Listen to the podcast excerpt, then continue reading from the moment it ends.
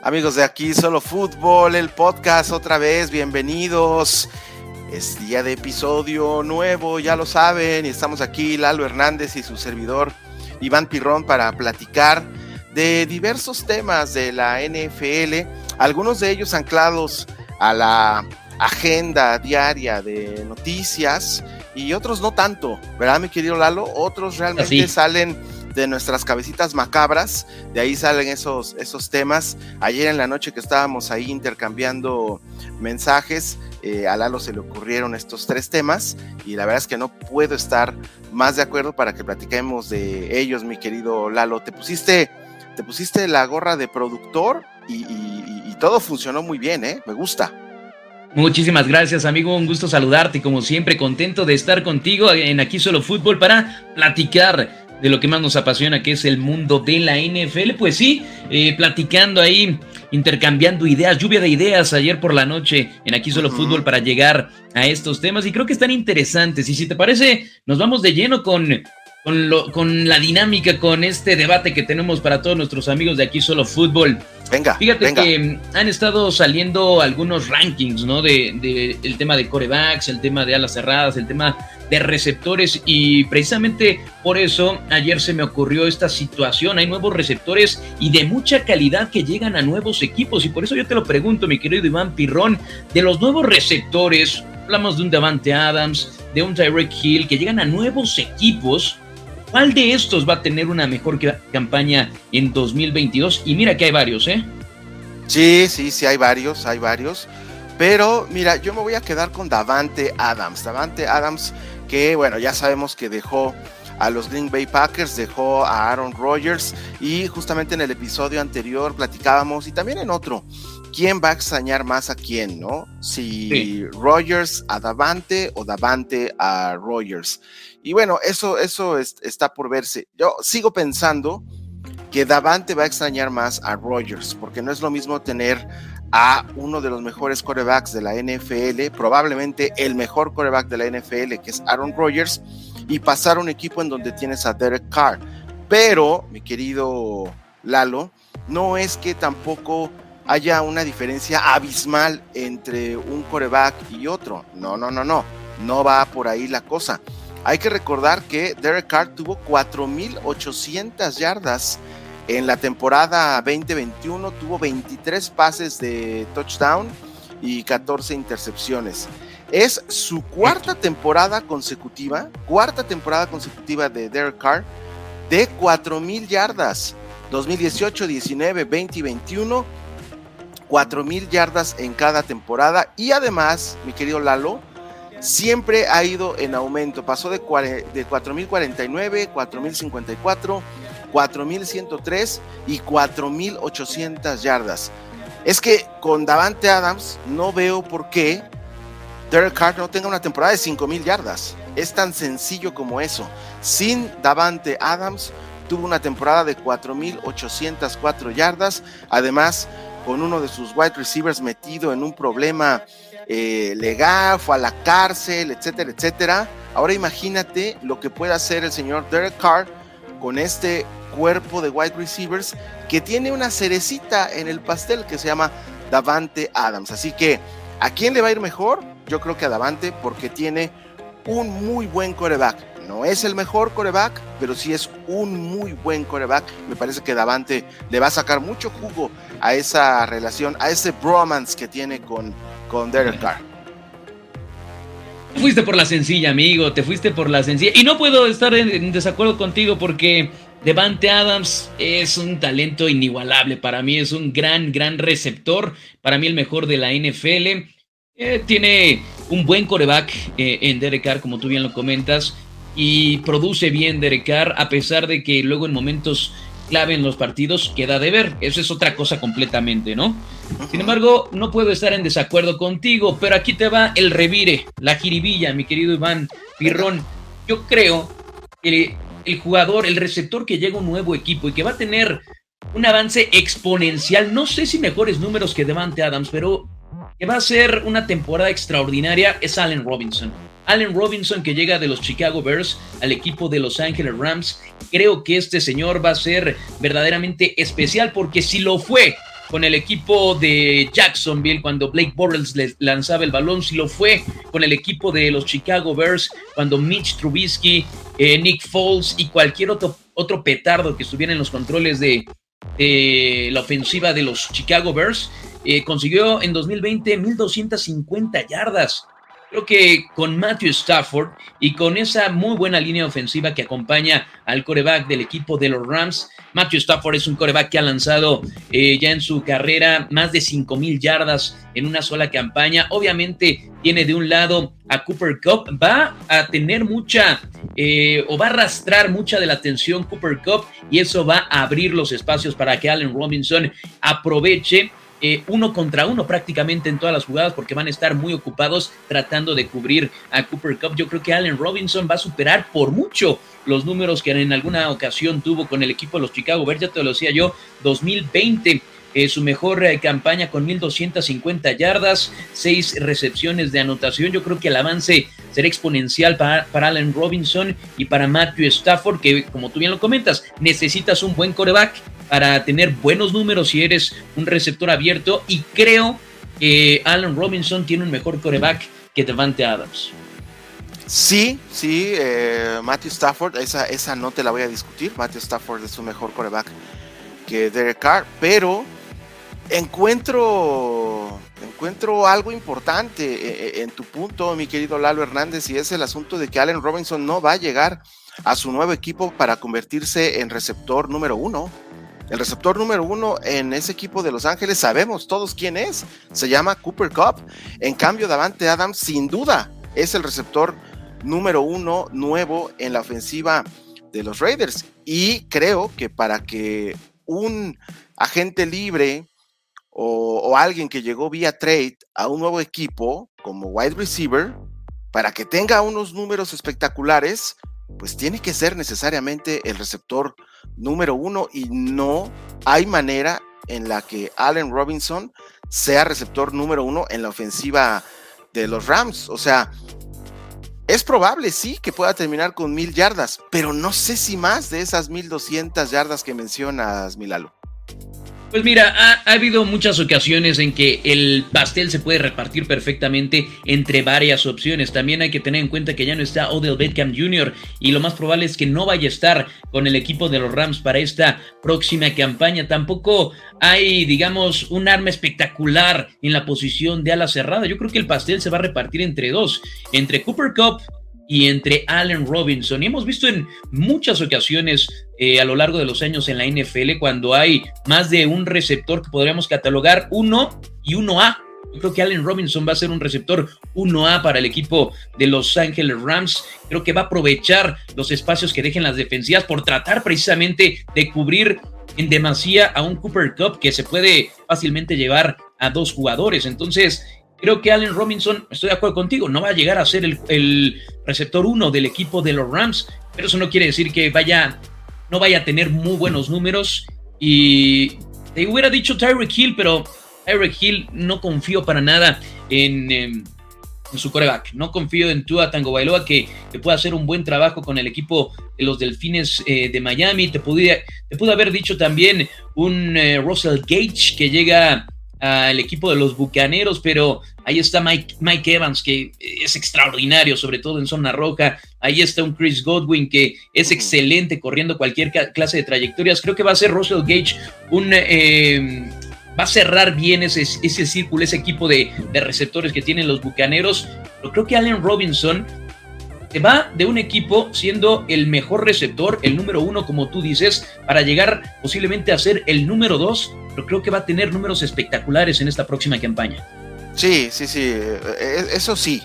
O sea, números espectaculares me parece que, que, sí, eh, pero la pelota va a seguir yendo hacia la dirección de Cooper Cup. O sea, Cooper Cup siempre será la primera opción de Stafford y sí, estoy completamente de acuerdo. Me parece que Robinson va a llegar a sumar a esa ofensiva, pero no sé cuántos balones van a ir en la dirección de Allen Robinson. No sé si le alcance para tener una temporada de, mil yardas, pero es un hecho que va a aportar. Eso sí, es un hecho que va a aportar porque es un muy buen eh, receptor y ahora sí va, se va a sentir parte de una ofensiva que definitivamente lo va a valorar mucho más, ¿no? Porque mira que el ataque de los Rams eh, pues está basado en lanzar la, en lanzar la pelota, ¿no? Eso es lo que le gusta al coach. Así que, pues sí, me gusta tu apuesta, me gusta tu apuesta. Tengo mis dudas, pero sí me gusta la apuesta de, de Allen Robinson, mi querido Lalo. Ahí están eh, par de receptores que seguramente van a tener muy buena temporada en 2022. Te voy a cambiar un poquito el tema, mi querido Lalo. Dale, dale, amigo. Eh, mira, normalmente hay equipos en la NFL, digamos que la norma eh, desde hace eh, algunos años para acá es que siempre vamos a tener equipos nuevos que aparecen en la postemporada, ¿no? También la norma es que un equipo que terminó en el último lugar de su división, al año siguiente se lleva la corona divisional y obviamente pues eh, reaparece en los playoffs. Siempre hay una de esas sorpresas en la NFL y eso es lo que hace muy especial a esta liga.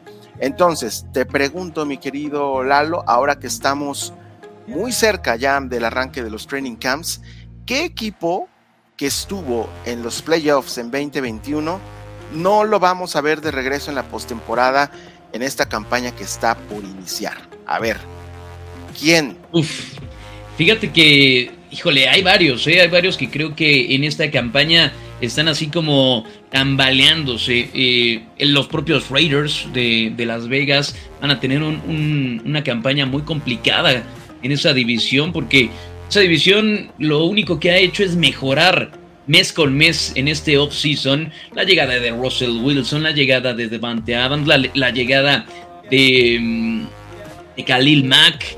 Entonces, esa división está.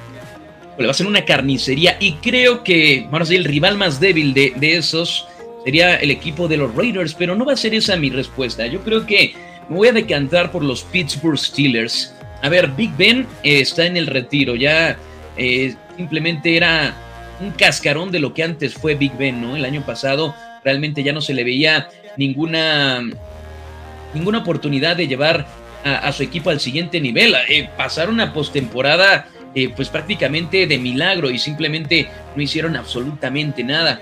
Entonces creo que el equipo de los Pittsburgh Steelers se va a quedar fuera de postemporada en esta próxima campaña e inclusive me atrevo a decir que van a, van a romper esa buena marca que tienen con Mike Tomlin, eh, puras campañas no perdedoras, o sea que al menos llegaban a 500 de porcentaje, ¿no?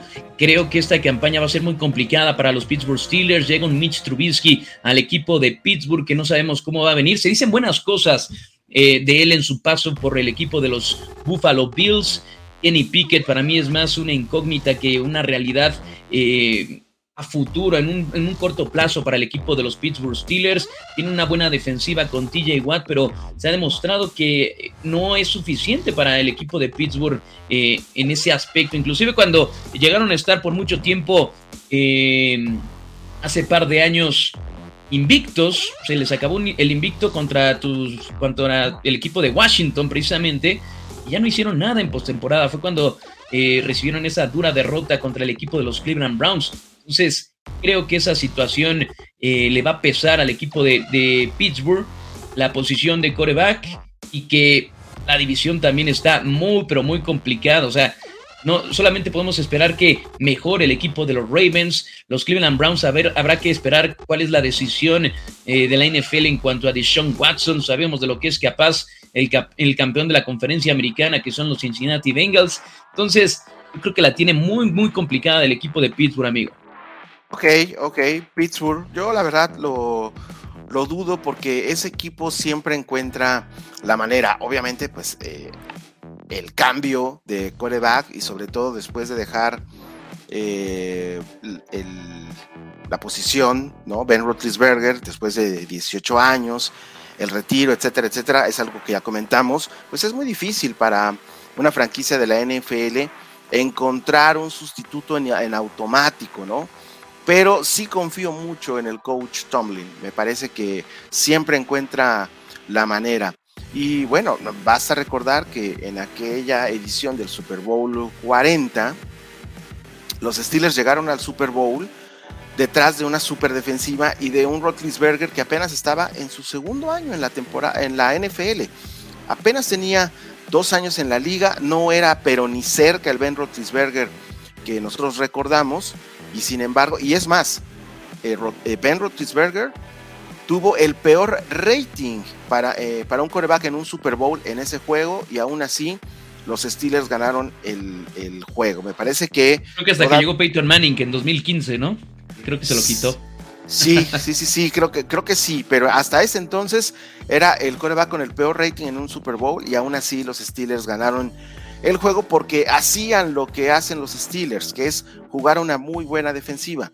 La defensa de los Steelers en 2022 va a seguir eh, siendo de las mejores de la NFL y me parece que puede arrastrar al, Pero es que no fue tan buena defensiva, o sea, no fue tan buena defensiva la de Pittsburgh el año pasado. De hecho, pues rankeada en cuanto a puntos fue la número 20, en cuanto a yardas fue la número 24. inclusive eh, en cuanto a yardas, fue mejor ofensiva que defensiva lo que hizo el año pasado el equipo de Pittsburgh. No creo que esa defensiva, sí tienen un, gran cazacabezas en TJ Watt, pero esa defensiva no creo que la podamos comparar con la del 2005 y la de 2008. pero para nada. no la estoy comparando con, con esas defensivas, por supuesto, pero eh, creo que sigue siendo una defensa muy buena. Hay que recordar que tuvo lesiones también la defensa de los Steelers el año pasado en algunos jugadores clave. El propio TJ Watt se perdió algunos, algunos juegos. Minka Fitzpatrick se, perdió algunos juegos. Titulares que son clave en esa defensa de los, de los Steelers.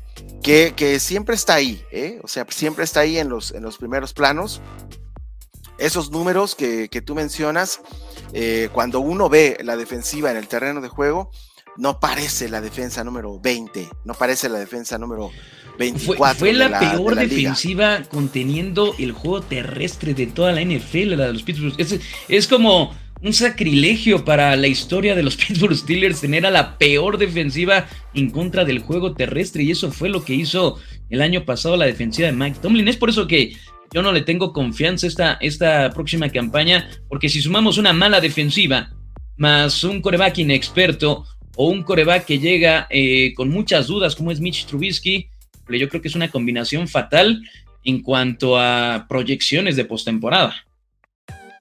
Sí, no va a ser fácil, no va a ser fácil, pero yo sigo pensando, sigo creyendo en el coach eh, Mike Tomlin. Definitivamente, a mí el, el coach Tomlin me da mucha confianza. A mí también, ¿eh? o sea, me gusta. Hay muchos detractores de Mike Tomlin, eh, sobre todo aficionados de Pittsburgh, que es lo más curioso, que desde hace años piden que se vaya. Yo creo que es un gran, gran coach, pero pues eh, este año realmente no les veo mucho. Si no son los Pittsburgh Steelers para ti, si tú crees que los Pittsburgh Steelers iban a regresar, ¿quién es el equipo que crees que no va a regresar?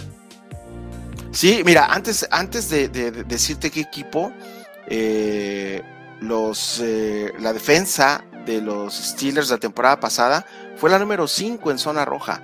La número 5 en zona roja. Es decir, eh, me recuerda un poco a algunas de las defensivas de eh, Bill Belichick, ¿no? Durante la época de los 2000, que era una defensa que eh, tú veías los números y decías, bueno, es que a esta defensa me la arrastran todos los juegos, pero cuando se trataba de defender la zona de gol, ahí era una de las mejores y se parece mucho también a lo que hicieron los Steelers el año, el año pasado. Sí permitía muchas yardas, permitía muchísimas yardas por tierra también, pero cuando llegaba el equipo contrario a zona roja, ahí se comportaba muy bien la defensa de estos Steelers. Bueno, ahora sí, te digo mi equipo, mi querido Lalo, y yo sé que esta respuesta no va a ser muy popular, que digamos, tampoco la tuya fue muy popular, que digamos, ¿verdad?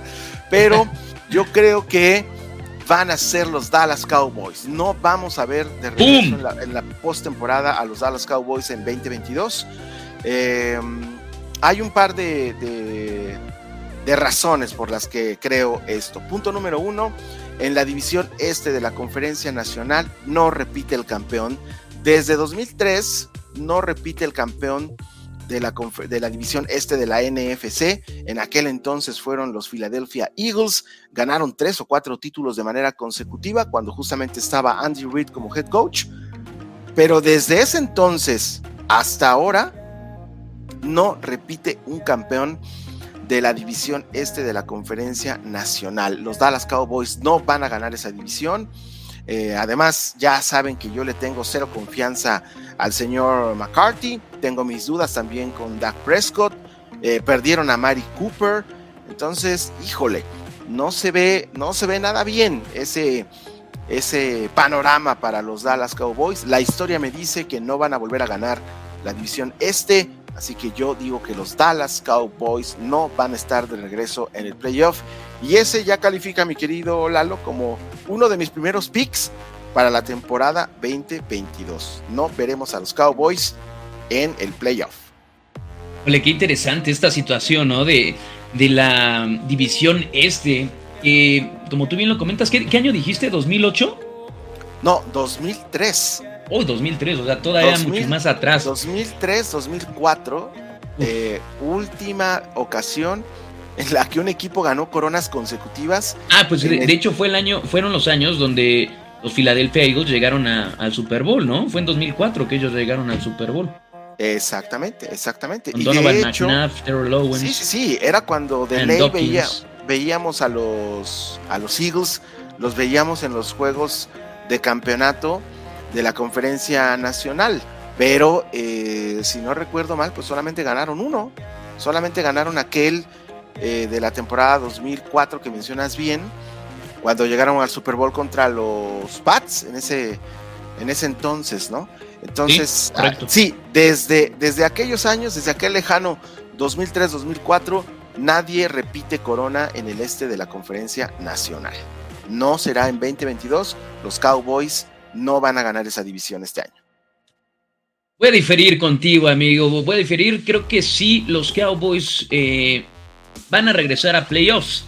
Van a regresar a playoffs y regularmente para que eso suceda en el este de la conferencia nacional, pues tienen que ganar, ¿no? La división, porque sabemos que esta división es competitiva, pero a la baja. O sea, realmente los equipos eh, no es que estén compitiendo por los primeros puestos eh, para ser los sembrados número uno. O sea, el que pase de esa división pasa y no pasa nadie más, ¿no? Y Aunque la temporada pasada sí, sí calificaron dos.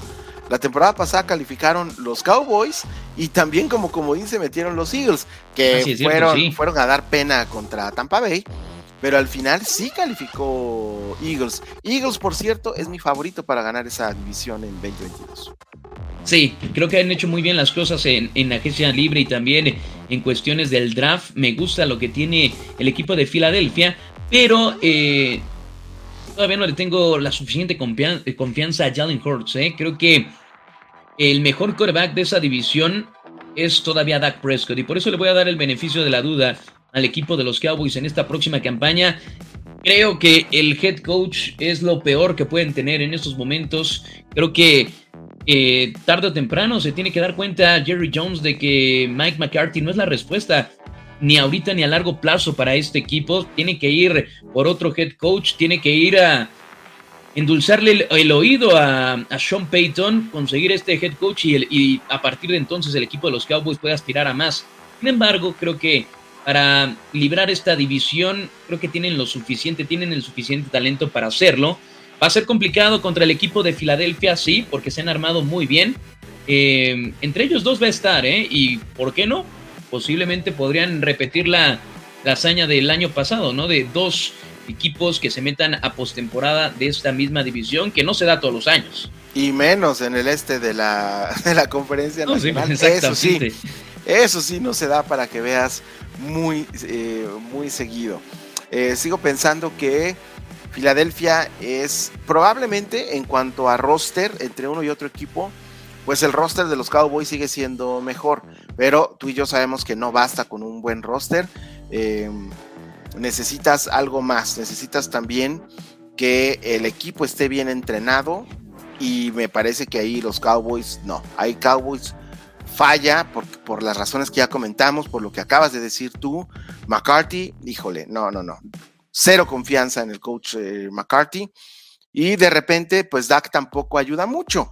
Entonces, yo creo que... Aunque, mira, vienen de una, de una temporada interesante, ¿no? O sea, eh, a veces nos acordamos de, de, lo último, ¿no? De lo último que pasó, esa derrota dolorosa en contra de San Francisco, pero no fue una mala campaña. Eh, para el equipo de los Cowboys. Eh, tan es así que consiguieron la mejor ofensiva anotadora, la, que anotó más puntos, la que consiguió más yardas. Dak Prescott tuvo su mejor año en cuanto a pases de anotación, superó las 4.500 yardas, me parece, solamente 10 intercepciones. Em, la defensiva de ser la tercera peor de toda la NFL un año antes, llega Dan Quinn, le da la vuelta. Tienen a, un gran, gran jugador como es Micah eh, Parsons, Creo que este jugador vino a cambiar por completo el esquema defensivo del equipo de los Cowboys. Tan es así que se convirtieron del peor equipo en cuanto a robos de balón al mejor equipo en cuanto a robos de balón de una campaña a otra. Es como de, de la noche a la mañana. Entonces, creo que las piezas están ahí y creo que ya es momento de romper esa jetatura, ¿no? De que un equipo no puede ganar la división en años consecutivos. Me voy a arriesgar con el equipo de Cowboys en esta próxima campaña. Hay, que ponerle unos taquitos, mi querido Iván Pirrón. Me Latin Lover, claro que sí, con todo gusto. Y además, esos eh, taquitos tradicionales de nuestras apuestas no, no, no, fallan, esos se pagan con gusto. Mira, nada más el, dato de, esta este, maldición de la división este de la conferencia nacional.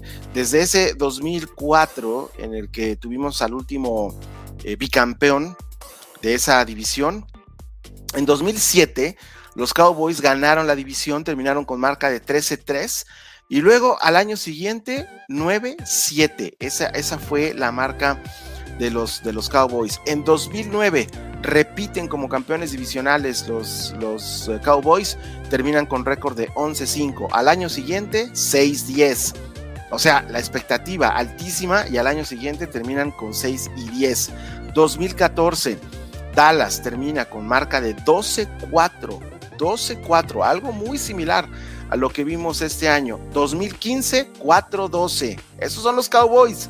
Esos son los Cowboys. Ese es históricamente ese equipo. Pero fue cuando se lesionó Tony Romo, ¿no? 2015, que se perdió casi toda la campaña. Eh, sí, sí, no, pero. Ah, bueno, sí, sí, sí, tienes razón. Luego, 2016, Dallas vuelve a ganar. Fue el, primer año de Dak Prescott terminan con récord de 13-3, otra vez de los mejores en la conferencia nacional. 2017, 9-7 y se quedan fuera de la postemporada. Hay más todavía, Lalo. 2018 ganan el este de la conferencia nacional con récord de 10-6. Para 2019, Dallas termina 8-8. Esa es la historia. Así son los Dallas Cowboys. Así son. Y en términos generales, así es la división este de la conferencia nacional. Entonces, la historia me dice que la temporada 2022 para Dallas no va a ser algo que vayan a disfrutar sus fans. De acuerdo, creo que, creo que eso es lo que nos cuenta la historia. Estoy de acuerdo contigo. Y también por eso eh, surge esta otra pregunta. Y es que, ¿sabes que Estaba checando ayer por la noche eh, los temas que íbamos a abarcar y me encontré por ahí una nota en Pro Football Talk donde decía que Tony Romo cree que en esta próxima campaña el equipo de los Cowboys va a cambiar un poco su filosofía en cuanto a la ofensiva. Cree que van a correr más el balón, regresar a esos fundamentos que hicieron al equipo de los Cowboys, sobre todo en ese año que tú abarcabas, la campaña de 2016, lastimosamente fue pues la última, me parece, para el equipo, para Tony Romo con los Cowboys, cuando se lesiona en ese juego fatídico pretemporada contra los Seahawks. Toma los controles de la ofensiva Dak Prescott y pues nunca lo soltó, pero en ese año se, basaban en una gran, gran línea ofensiva. Todavía tienen algunas piezas de esa gran línea ofensiva, un par de ellas. Eh, y sobre todo el año maravilloso que tuvo de novato Zeke Elliott. Eh, Tony Romo cree que deben de regresar a esa situación, a ejercer más el juego terrestre y también, tal vez dejar un poco de lado eh, este Happy Pass Offense que está implementando el equipo de los Cowboys, donde Dak Prescott lanza más de 40 veces. ¿Tú qué crees? Y hablando, manteniéndonos en el tema de los Cowboys, ¿cuál crees que sea la mejor opción, la mejor filosofía para que el equipo de los Cowboys regrese a ese ámbito ganador que sí lo tuvo, sobre todo en 2016, 2018 también. Eh, darle el balón para lanzar más de 40 veces a Dak Prescott o tal vez apostar por el tándem de corredores en Tony Pollard y en Zeke Elliott. Ok, Lalo, mira, eh, ¿cuál fue el aspecto en el que los Dallas Cowboys mejoraron más dramáticamente de 2020 a 2021? ¿Cuál fue? De 2020 a 2021, la defensiva. Exactamente, la defensiva. Eso fue lo que realmente mejoró Dallas de un año a otro. Entonces, si el señor Mark McCarthy quiere tener una eh, fórmula ganadora, ya tiene la mitad de eso. La mitad de una fórmula ganadora en la NFL es tener una buena defensiva. La segunda mitad es correr el balón. Eso es lo que tienen que hacer los Cowboys en 2022. Dejar que Prescott sea más un manager dentro del terreno de juego, pero que no lance 50 veces la pelota, porque no es Peyton Manning, porque no es John Elway, porque no es Tom Brady. Ese no es Dak Prescott. Ya lo ha demostrado muchas veces. Pero es un coreback que sí te puede resolver los partidos si lanza entre 25 o 30 veces el balón. En el backfield tiene a dos muy buenos corredores. Ezekiel Elliott, que sí ha tenido sus altibajos, y Tony Pollard, que es un corredor, un corredor muy completo porque además te ayuda mucho en terceros downs como una opción más para eh, Dak en situaciones de pase. Entonces, sí coincido con Tony Romo en esta ocasión. Sí creo que los Dallas Cowboys tienen que cambiar tienen que ajustar su playbook, poner un montón de, carreras, dejar que su defensiva siga haciendo jugadas grandes, siga eh, generando intercambios de balón, le siga dando campos cortos a, ese, a esa ofensiva. Y sí, por supuesto, que, que esa fórmula está probada, mi querido Lalo, está más que probada en la NFL. No nos vayamos muy lejos. Ahí están los Baltimore Ravens corriendo el balón y eh, jugando defensiva. Es la fórmula para llegar a los playoffs. Y, y ahí, bueno, pues ya sabemos que en la postemporada cualquier cosa puede pasar. Pero si Dallas quiere regresar al playoff en 2022, esa es la fórmula. Coincido con Tony Romo. Menos pases de Dak, más carreras, más defensiva. Sí, aquí voy a coincidir totalmente contigo y con Tony Romo. A mí, si algo me encanta eh, en el fútbol americano es ver correr el balón. Creo que eso es lo más, es imponer tu voluntad, ofensivamente hablando, ante la defensiva rival. Creo que es de lo que más me gusta, de lo que más disfruto. Por ejemplo, ver esos equipos de los Baltimore Ravens, cómo corren el balón, me encanta cuando los Broncos de Denver tenían esa gran línea ofensiva donde ponías a cualquier corredor y funcionaba, como ahora le está sucediendo a Cal Shanahan con los 49ers, que pones a cualquier corredor y hace un muy, muy buen trabajo. Eso me encanta. Oye, Lalo, funcionó con Olandis Gary imagínate, ¿no? O sea, Exactamente. ya sabemos que es Davis, pero con Olandis Gary funcionó esa línea ofensiva. Sí, no, y, hubo muy buenos corredores en esa época, o sea, también estuvo Mike Anderson, Clinton Portis, Dayton Bell, o sea, hubo muchos, o sea, y que superaron las mil yardas porque esa línea ofensiva era eso, era muy buena. Y también el esquema ofensivo de Mike Shanahan era comprometido con el juego terrestre. Eso es lo que va a tener que hacer Mike McCarthy, comprometerse con el juego terrestre. Aunque no funcione al principio, tienes que hacerlo así. Y ese es el problema que veo, porque en teoría suena muy bonito eh, tener una gran defensiva y tener un muy buen juego terrestre.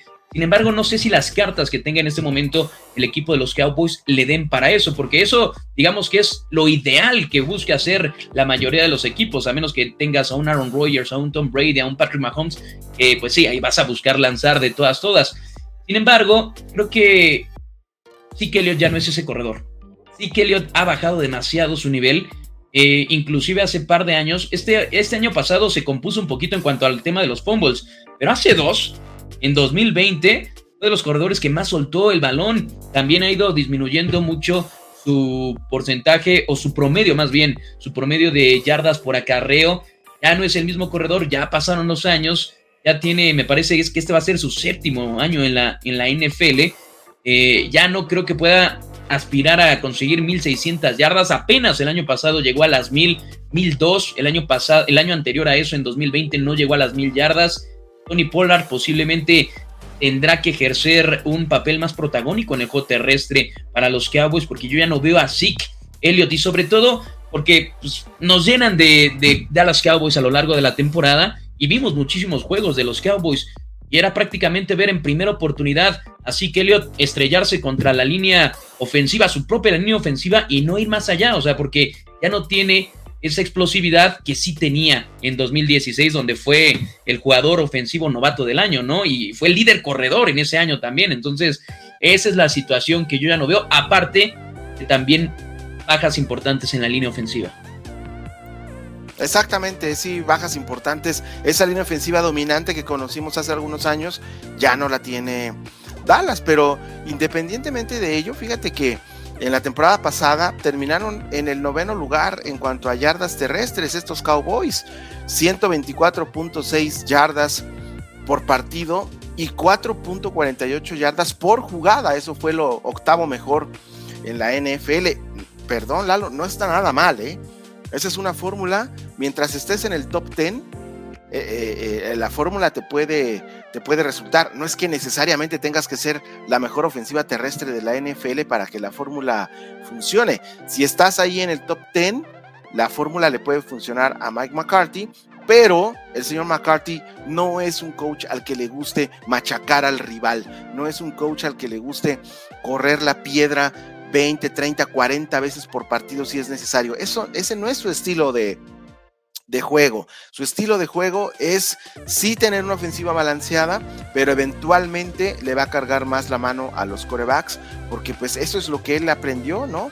En su árbol eh, genealógico, eso fue lo que él eh, aprendió durante, durante los años y además, pues imagínate, ver de cerca a un Brett Favre, trabajar con un eh, Aaron Rodgers, pues te acostumbras a que lanzando la pelota es como vas a ganar los juegos.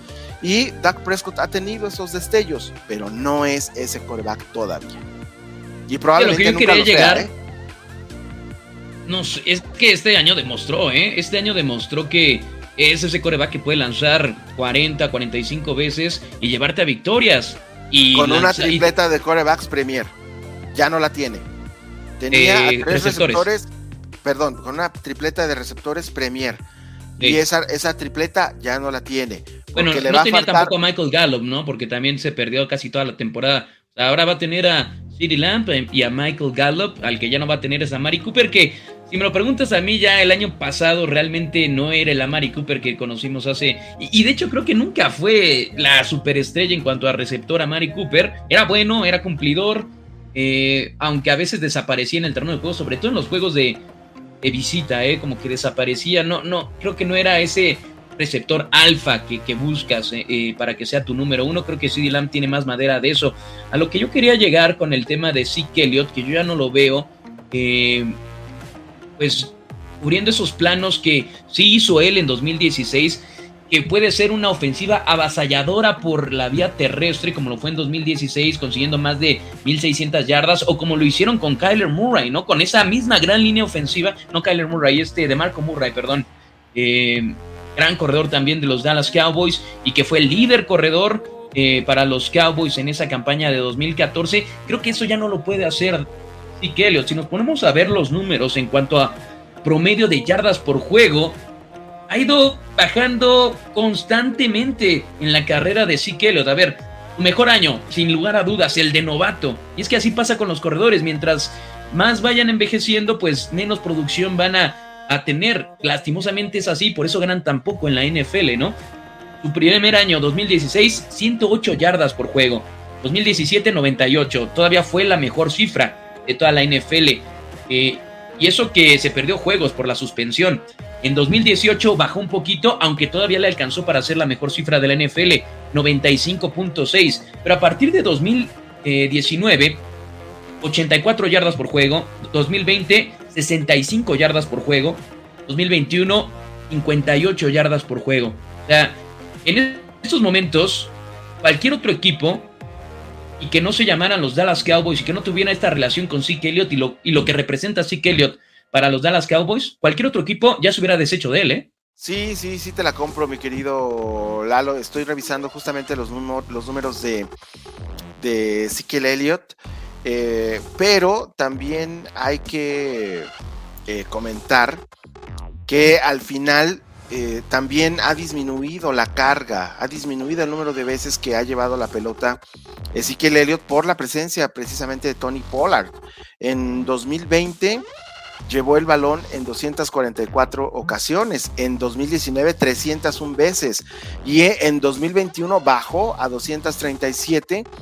Sí bajó su porcentaje eh, de yardas por juego, pero regresó a ser un corredor de, de mil yardas y pasó de 6 touchdowns a 10 en la temporada 2021. Eh, Entonces, no todo está tan mal. Es verdad lo que tú mencionas, sí ha caído eh, su número de yardas en cuanto a, los juegos, pero en parte de tiene que ver con que se ha repartido ya el trabajo, la carga se ha repartido en el backfield de los Cowboys, lo cual no está mal, porque Tony Pollard ha tenido mayores, eh, mayor número de toques de balón y entonces pues eso implica que Ezequiel Elliott ya no, ya no sea este caballito de batalla que va a llevar la pelota eh, más de 25 veces por, por juego, ¿no? Entonces, sí tienes razón, pero eh, eh, es, un buen complemento, ¿no? El, el que hacen uno de otro ahí, Ezekiel Elliott y Tony, y Tony Pollard. Me parece que Dallas tiene un buen tándem de, corredores y que de repente son subutilizados, ¿no? De repente no, McCarthy deja de correr el, el, balón, sobre todo cuando está en casa, ¿no? En casa le gustan los juegos pirotécnicos a, McCarthy, le encanta tirar la pelota 40 veces y que los partidos terminen 38-33, que de esos vimos varios, ¿no? hemos visto varios de los Cowboys desde que McCarthy llegó. Entonces, bueno, eh, sí es la fórmula ganadora, pero dudo mucho que dudo mucho que, que el señor McCarthy la implemente en el equipo de los Cowboys. Sí, de acuerdo. De acuerdo, creo que creo que veremos más eh, de Dak Prescott lanzando el balón que al equipo de los Cowboys comprometiéndose con el juego terrestre y pues no sé, creo que no tienen el suficiente personal para comprometerse así con el juego terrestre, o sea, no pueden convertirse en esos momentos en unos Baltimore Ravens porque no les da. No, no, no les da, no les da porque les, les, falta la línea ofensiva, pero les da en el sentido de que tienen una buena defensa y que han demostrado que pueden correr el balón de manera consistente. Entonces, eh, tienen los elementos para ser un equipo eh, corredor, pero no tienen los elementos para ser un equipo dominante con el juego terrestre. Hay que dejarlo eso muy claro. De acuerdo, amigo. Perfecto, mi querido Lalo. Ya nada más de, salida, aunque todavía no nos lo han mostrado de manera oficial y estamos en espera de las, eh, de las fotos oficiales, los Bengals ya anunciaron una variante de su uniforme que se va a llamar eh, el Bengalí Blanco, el White Bengal. Y bueno, pues ya sabes que ahí la banda se ha dado a la tarea de hacer eh, pues eh, de, presentar con el Photoshop cómo se vería el uniforme de los Bengals con el casco todo en blanco, la jersey también. Y la verdad, Milalo, no sé si ya viste esas fotografías, pero se ve chulo el ¿eh? uniforme de, los de los Bengals así, muy elegante, ¿no? Todo en, en blanco. ¿Cómo, lo ves? ¿Te gusta? Digo, todavía no hemos visto las fotografías oficiales. Exactamente, pero estas representaciones que hemos visto en internet, ¿cómo ves? Me gusta. Se, va, a parecer mucho, ¿eh? A lo que realmente va a ser el uniforme. ¿Qué, te parece? ¿Cómo te gusta? Sí, me gusta, me gusta lo que, lo que vi de, lo poco que vi de, la, de fotos, como tú dices, de aficionados que, que echan la, la mente a volar, la imaginación a volar y se ve bastante bien, ¿eh? Y creo que así se van a ver también los uniformes. De por sí me gusta el uniforme del equipo de los Bengals, ese naranja y negro, me gusta.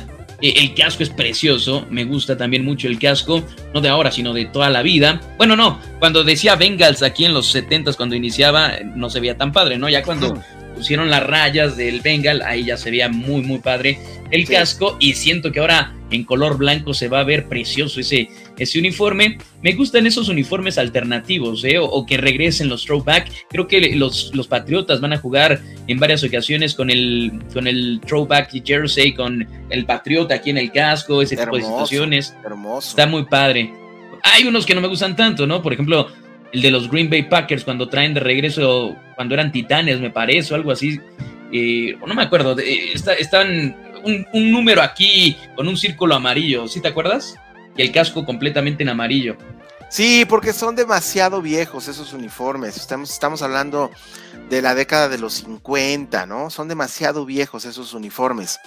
Cuando los equipos que ya tienen una larga historia regresan a los uniformes de los años 80 o los 90, ahí es cuando, al menos tu servilleta es cuando más lo disfruta, ¿no? Por ejemplo, cuando los Broncos de Denver regresan a ese uniforme que, bueno, se me hace espectacular con la D y el Bronco, híjole.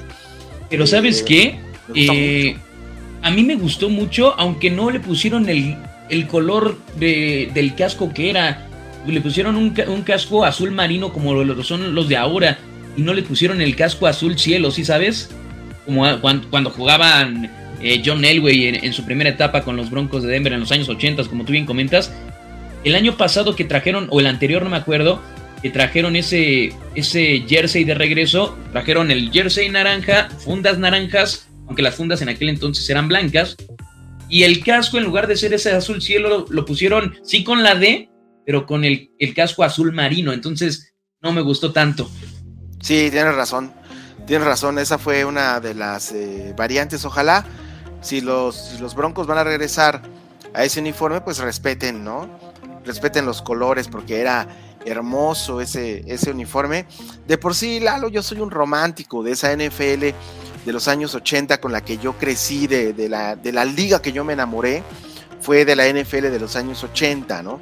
Con esos uniformes eh, icónicos, ¿no? Tan bonitos como los Broncos, como los, eh, los Atlanta Falcons, ¿no? Que el casco era en color rojo los Seahawks, para mí ese era el uniforme más bonito que existía en la NFL, los Patriotas que ya mencionaste con el Patriota en el casco, híjole, hermoso uniforme, los Bucaneros también, ¿no? Ese sí no me gustaba, fíjate. Con ese, a mí, a mí sí me gustaba, fíjate, a mí sí me gustaba ese, ese uniforme, todos esos uniformes, eh, pues eran muy pocos a los que yo les ponía un pero, bueno, hasta el de los Cleveland Browns me gustaba, ya con eso te digo todo, ¿no?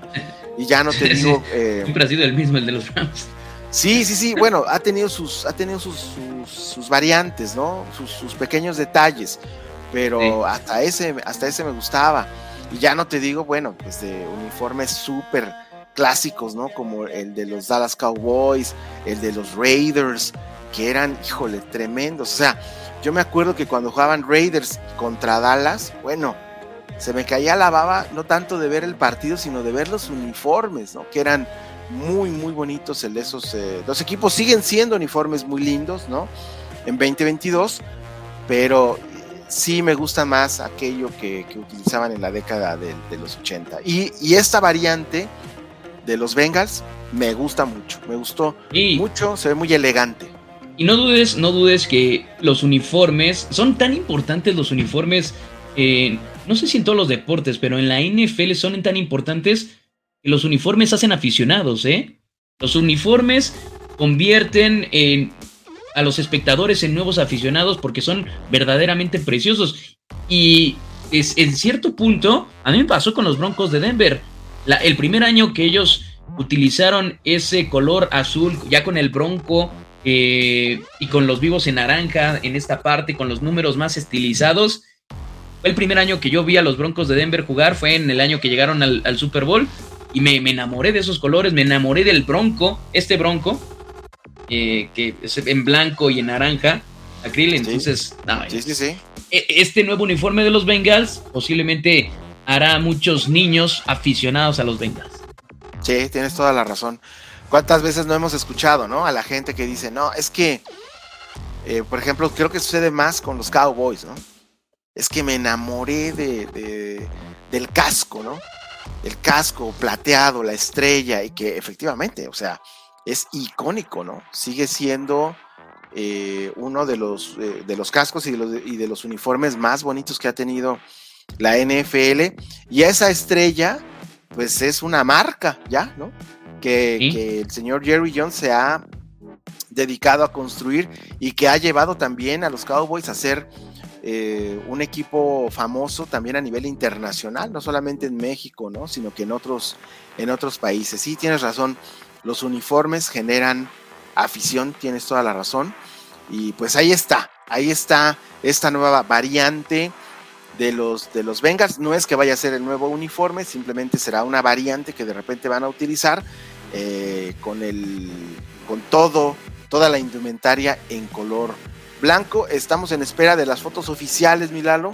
Aquí las vamos a mostrar cuando esto sea oficial, pero por lo pronto, pues echamos también la, mente a volar, la imaginación a volar, y pues vaya que se ven chulos los uniformes en color blanco que de estos Cincinnati Bengals. Bueno, Milalo, pues hemos llegado al final de este episodio de Aquí Solo Fútbol. Eh, muchas gracias a todos los que se han suscrito a los diferentes canales, al podcast. Como saben, ya estrenamos también la versión en Spotify de Video Podcast. Eh, para ahí, para los que nos vieron, muchísimas gracias. Dejen sus comentarios, ya saben, dejen los comentarios aquí abajo. Dudas, preguntas, quejas, eh, sugerencias para el contenido de este show. Todo es eh, muy válido y activen las notificaciones. Activen las notificaciones para que cuando sea miércoles, viernes y tenga nuevo episodio de Aquí Solo Fútbol, pues llegue su notificación y puedan ir apartando un poquito de su tiempo que nos regalan para poder escuchar este contenido de fútbol americano. Milalo, te dejo en el Muchas gracias, Iván. ¿Ande? Te dejo para que tú despidas el show. Ah, perfecto. Bueno, pues muchísimas gracias por habernos acompañado. Es un gusto estar, como siempre, con ustedes en Aquí Solo Fútbol. Platicamos temas muy, muy interesantes y como ya lo dice Iván, realmente están las puertas abiertas para que ustedes nos comenten qué temas quieren que abarquemos, cuáles son sus preguntas, sus dudas, algo que quieran que abarquemos en el próximo programa de Aquí Solo Fútbol. Ya saben que todas las sugerencias van a ser consideradas. Muchísimas gracias, Iván Pirrón, por estar en este programa que es tuyo, de aquí solo fútbol. Muchísimas gracias por invitarme. Es nuestro, es nuestro. Nuestro, bueno, es nuestro. Muchísimas gracias, mi querido Iván Pirrón. Y pues hasta el próximo miércoles, cuando tendremos otros tres temas que debatir aquí en la mesa de aquí solo fútbol. Adelante, Milalo. Hasta entonces. Bye.